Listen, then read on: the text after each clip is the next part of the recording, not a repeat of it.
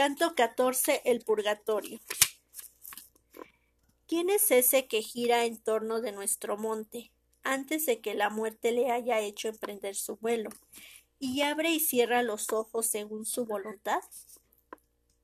Ignoro quién sea, pero sé que no va solo. Pregúntale tú que estás más próximo a él y acógele con dulzura, de modo que le obligues a hablar.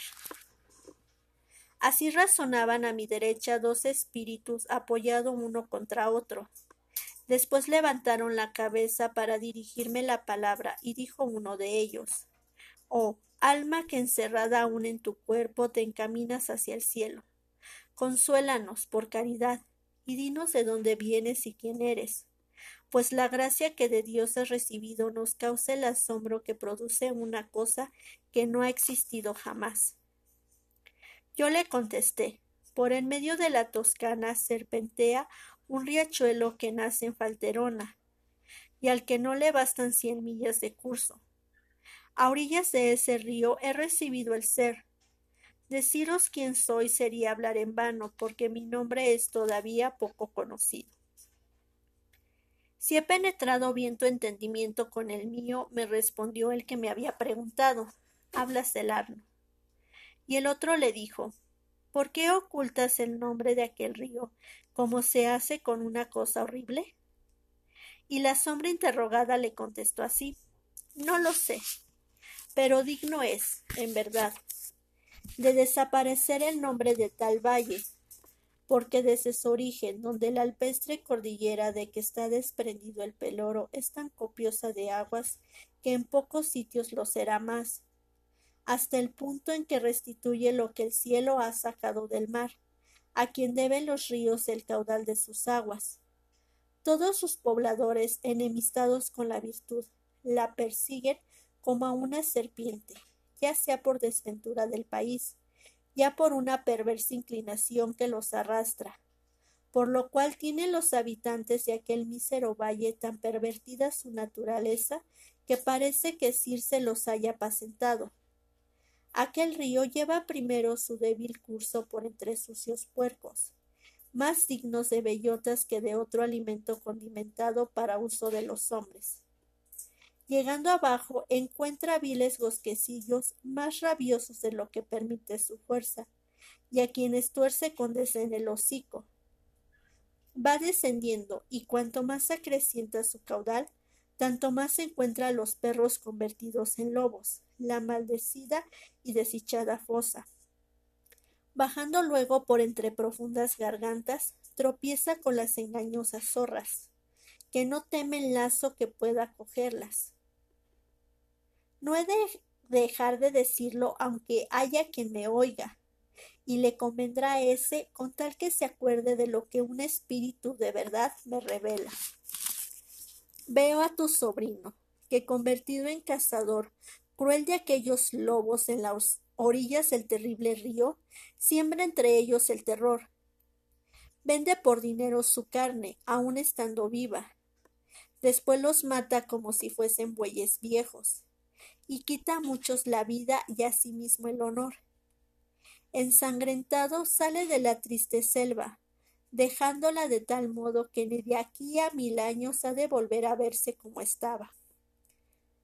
Como al anuncio de futuros males se turbe el rostro del que lo escucha, venga de donde quiera el peligro que le amenace, así vi turbarse y entristecerse a la otra alma, que estaba vuelta escuchando, apenas hubo recapacitado aquellas palabras.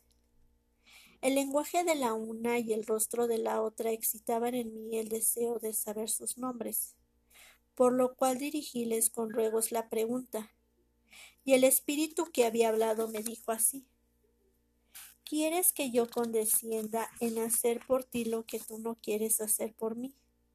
Pero pues Dios permite que se trasluzca tanto su gracia en tu persona, no dejaré de satisfacerte Sabe pues que yo soy guido del duca, de tal modo abrazó la envidia mi sangre, que cuando veía un hombre feliz hubieras podido contemplar la lividez de mi rostro. Por eso ahora ciego las mies de mi simiente. Oh raza humana, ¿por qué pones tu corazón en lo que requiere una posesión exclusiva? Este es Rineiri, honra y pres de la casa de Calvoli, la cual no ha tenido después ningún heredero de sus virtudes. Y no es sólo su descendencia la que entre el Po y los montes y el mar y el Reno se encuentra hoy despojada de los bienes que entrañan la verdad y subliman el ánimo, pues dentro de esos límites todo el terreno está cubierto de plantas venenosas, de tal modo que tarde podrá volvérsele a poner en cultivo. ¿Dónde están el buen Lucio y Enrique Manardi, Pedro Traversaro y Guido de Capigna? Oh romañoles, raza bastardeada, ¿cuándo nacerá en Bolonia un nuevo Fabro?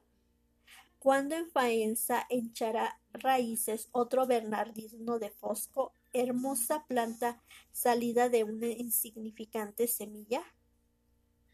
No te asombres, Toscano, si ves que lloro al recordar a Guido de Prata, a Ugolino de Aso, que vivió entre nosotros, a Federico Tignoso y a todos los suyos, a la familia Traversara y a los Anastagui, casas ambas que están muy desheredadas de la virtud de sus mayores. No te asombres mi duelo al recordar las damas y los caballeros, los afanes y los agasajos que inspiraban amor y cortesía, allí donde han llegado a ser tan depravados los corazones, Oh Betrinoro, ¿por qué no desapareciste cuando tu antigua familia y muchos de tus habitantes huyeron para no hacerse cómplices de un crimen? Bien hace Bagnacayo en no reproducirse, y por el contrario, hace mal Castrocaro y Piorconio, que se empeñan en procrear tales condes. Los Pagani se portarán bien cuando huye el demonio, pero no tanto que consigan dejar de sí un recuerdo puro. Oh Ugolino de Fantoli, tu nombre está bien seguro, pues no es de esperar que haya quien, degenerando, pueda obscurecerlo. Pero déjame, oh Toscano, que ahora me son más gratas las lágrimas que las palabras. Tanto es lo que me ha oprimido la mente nuestra conversación. Sabíamos que aquellas almas queridas nos oían andar y pues que callaban, debíamos estar seguros del camino que seguíamos. Luego que andando nos encontramos solos, llegó directamente a nosotros una voz que hendió el aire como un rayo, diciendo El que me encuentre debe darme la muerte. Y huyó como el trueno que se aleja, cuando de pronto se desgarra la nube. Apenas cesamos de oírla, percibimos otra, la cual retumbó con gran estrépito, semejante al trueno que sigue inmediatamente al relámpago yo soy Aglauro, que me convertí en piedra. Entonces, para unirme más al poeta, dejé de avanzar y retrocedí. Ya se había calmado el aire por todas partes, cuando él me dijo aquel fue el duro freno que debería contener al hombre en sus límites. Pero morderéis tan fácilmente el cebo que os atrae con su anzuelo el antiguo adversario sirviéndoos de poco el freno o el reclamo. El cielo os llama y gira en torno vuestro, mostrándoos sus eternas bellezas, y sin embargo vuestras miradas se dirigen hacia la tierra, por lo cual os castiga aquel que lo ve todo.